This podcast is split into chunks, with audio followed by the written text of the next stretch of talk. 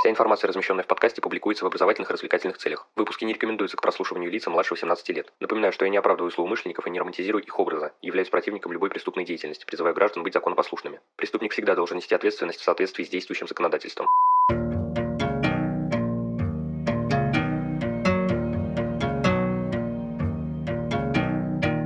Всем привет, вы на канале Крим One, и сегодня мы познакомимся с очередной порцией криминалистических сказок. В общем, без лишних слов, Поехали! В марте 1986 года патрульный, проезжая вечером по шоссе, увидел горящее тело. Из-за сильных повреждений человека не удалось идентифицировать по внешности, следам пальцев и крови. Составленный со слов свидетелей фоторобот не дал никаких результатов. При этом было обнаружено кольцо с буквой I, предположили, что это первая буква имени. Параллельно был привлечен судебный одонтолог, который по зубам смог определить, что погибшая уроженка Азии в возрасте 38-43 лет. Антропологи же по черепу создали изображение лица жертвы, показав его по телевидению. Через два месяца поступило сообщение о пропаже похожей на реконструкцию специалистов женщины, коей оказалась 43-летняя уроженка Филиппин. Как выяснилось в дальнейшем, ее убил муж, который был осужден к пожизненному сроку. В этом деле больше всего впечатляют способы и, как следствие, результаты деятельности по установлению личности. Следующая история произошла в 1983 году. 18 марта о пропаже девушки по имени Джойс Клинт заявила ее подруга Марион Рот. Исчезнувшая собиралась развестись с мужем и оставила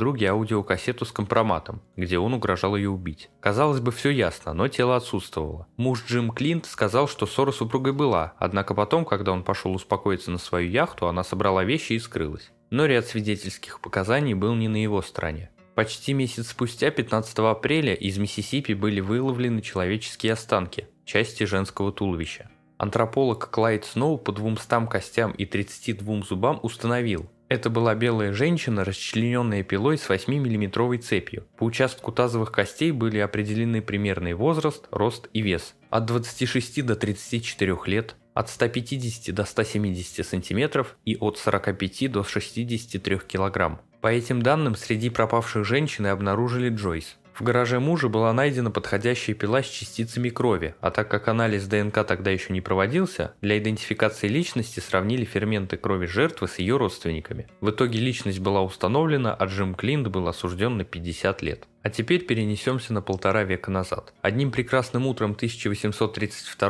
года 80-летний фермер Джордж Болл из подместья Вулвича выпил чашку кофе. Вскоре его стало буквально выворачивать наизнанку, после чего старик скончался. Местный констебль Моррис понял, что дело тут нечистое. Селение было небольшое. Все знали, что глава фермерского хозяйства тиран и скупец. На него давно точили зуб сын и внук. Служанка сообщила, что в то утро именно внук пошел в колодец за водой для кофе, а затем сказал Лучше бы старик умер, тогда у нас появилась бы пара тысяч фунтов в год. Также следствие установило, что он купил в аптеке мышьяк под предлогом борьбы с мышами. После вскрытия тела органы и кофе были переданы химику Джеймсу Маршу, который обнаружил в них следы мышьяковского ангидрида. Это свидетельствовало об умышленном отравлении фермера внуком. Однако забавно, что присяжные его оправдали, так как не приняли в расчет доказательства, связанные с мышьяком, из-за непонимания ими научных изъяснений, хотя через 10 лет сам оправданный признался в отравлении деда. Далее мы с вами снова перенесемся в 80-е годы 20 века. 30 января 1985 года детектив Уолтер Уоллес поехал в больницу, где лежала его жена Бет. У нее случился приступ, и она находилась без сознания, состояние только ухудшалось. Через три часа она умерла.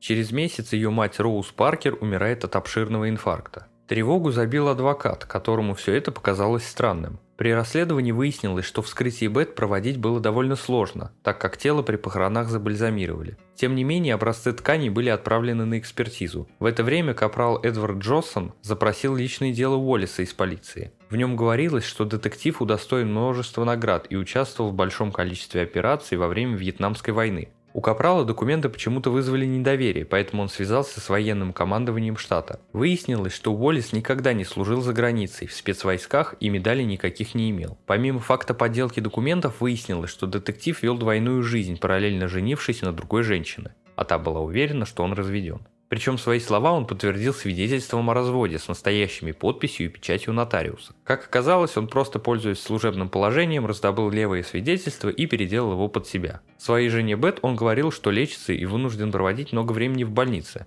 на самом деле был со второй женой. Также выяснилось, что за два месяца до смерти Бет написала завещание, в котором все оставляла мужу. А предыдущее завещание гласило, что все достанется матери, а мужу только один доллар. Возникает вопрос, почему? Возможно, она понимала, с кем живет. Более позднее завещание также оказалось подделкой, при том же использовании служебного положения. Уоллиса приговорили к заключению от 30 лет до пожизненного. Убийство Роуз Паркер вменить вину не удалось, потому что экспертиза по нему не проводилась. Ну и завершающая сказка на сегодня. 7 сентября 1991 года 32-летний электрик Роберт Керли был отправлен в больницу с сильным недомоганием. Он жаловался на неврологическую боль, тошноту и выпадение волос. Обследование сразу показало отравление талием. Вскоре у него случился обширный инфаркт и он умер последнее время у мужчины наблюдались свинцовые ноги, красное лицо, а также сильные потоотделения. Эксперты установили наличие 900 смертельных доз сталия. Стало известно, что жена давала Роберту на работу большой термос чая со льдом, позже приносила такой же в больницу. Кстати, она предлагала угоститься соседу по палате, но тот, к счастью, отказался. Выяснилось, что жена с мужем периодически ссорились из-за того, что последний препятствовал использованию страховых денег из-за смерти первого мужа. Там действительно был несчастный случай.